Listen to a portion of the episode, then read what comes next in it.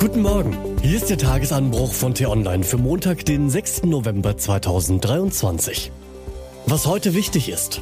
Bund und Länder streiten auf der heutigen Ministerpräsidentenkonferenz über mehr Geld für Flüchtlinge. Olaf Scholz muss sich bewegen. Heute geschrieben vom politischen Reporter Johannes Bebermeier und am Mikrofon ist Til Schewitz. Hi. Ministerpräsidentenkonferenzen sind ja irgendwie auch nicht mehr das, was sie mal waren. Erinnern Sie sich noch früher, als sich Bund und Länder die Nächte um die Ohren schlugen, um die Corona-Krise in den Griff zu bekommen? Wir Medien hyperventilierten jeden Halbsatz aus diesen Runden in unseren mehr oder weniger ertragreichen Live-Tickern. Und auch den Politikerinnen und Politikern gingen mitunter Maß und Mitte flöten. Legendär zum Beispiel immer noch der Moment, als Bayerns Ministerpräsident Markus Söder dem damaligen Finanzminister Olaf Scholz empfahl, er möge doch bitte nicht so schlumpfig grinsen. Seit Olaf Scholz gewissermaßen nun zum Papaschlumpf der Schlumpfokratie gewählt wurde und Corona vorbei ist, ward Vergleichbares nicht mehr überliefert. Was wenige damit zu tun hat, dass sich Söder und Scholz nun besser verstehen, sondern daran liegt, dass seither kein Thema die Gemüter so erhitzt hat wie damals Corona. Das könnte sich am heutigen Montag ändern. Bundeskanzler Olaf Scholz hat für 15 Uhr zur Ministerpräsidentenkonferenz geladen. Der Form nach ist das ein Routinetreffen. Doch mit Routine dürfte es im ersten Stock des Kanzleramts schnell vorbei sein.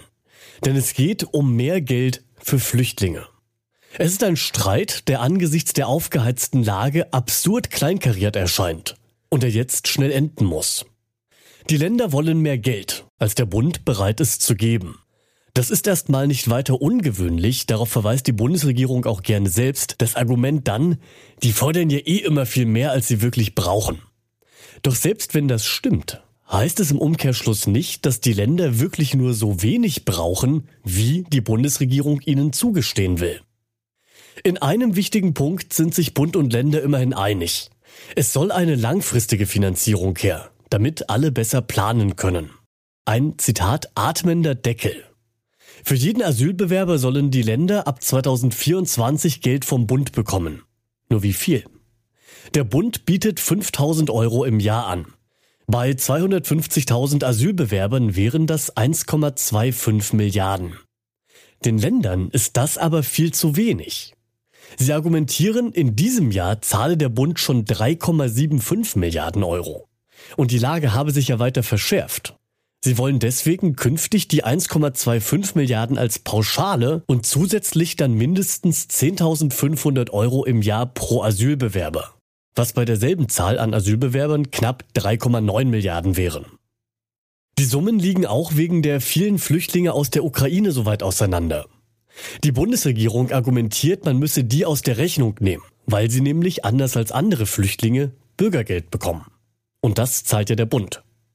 Die Länder sagen, stimmt, ist aber nur die halbe Wahrheit, weil die Integration, die Plätze in Kitas und Schulen für die Ukrainer eben auch etwas kosten.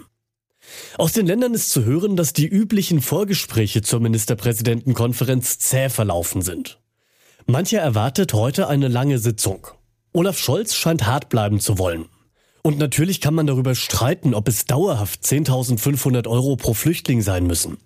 Oder ob die Ausnahmesituation mit den Ukrainern nicht besser wie in diesem Jahr auch mit einem Ausnahmebetrag abgefedert werden sollte.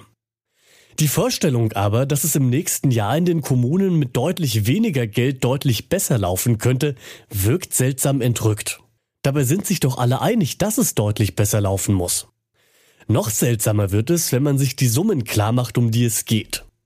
Fast drei Milliarden mehr oder weniger im Jahr sind natürlich viel Geld. Aber ist es wirklich zu viel Geld, um ein politisches Problem zu befrieden, das unsere Demokratie auf die Probe stellt wie gerade kein zweites? Bei einem Bundeshaushalt von 445 Milliarden. Mehr Geld alleine wird die Probleme nicht lösen. Das behauptet auch niemand.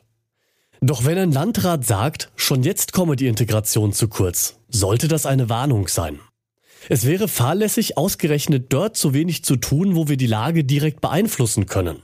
In den Kommunen, wo die Menschen leben und Überlastung konkret wird. Was heute wichtig ist. Trump vor Gericht. Im Betrugsprozess soll der frühere US-Präsident Donald Trump in New York persönlich aussagen, unter Eid. Die Staatsanwaltschaft wirft ihm vor, den Wert der Trump Organization jahrelang manipuliert zu haben, um an günstigere Kredite und Versicherungsverträge zu kommen. Europa im All. Die Europäische Raumfahrtbehörde ESA berät ab heute über ihre Strategie für die Erforschung des Weltalls. Die zuständigen Ministerinnen und Minister der ESA-Länder treffen sich dazu im spanischen Sevilla. Kampf gegen Fake News. Die UN-Kulturorganisation UNESCO will, dass Menschen im Internet besser vor Desinformation geschützt werden. UNESCO-Generalsekretärin Audrey Azoulay stellt dazu heute in Paris ein Konzept vor. Das war der T-Online-Tagesanbruch, produziert vom Podcast Radio Detektor FM. Immer um kurz nach sechs am Morgen, zum Start in den Tag.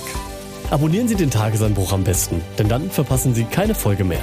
Bis morgen. Ciao.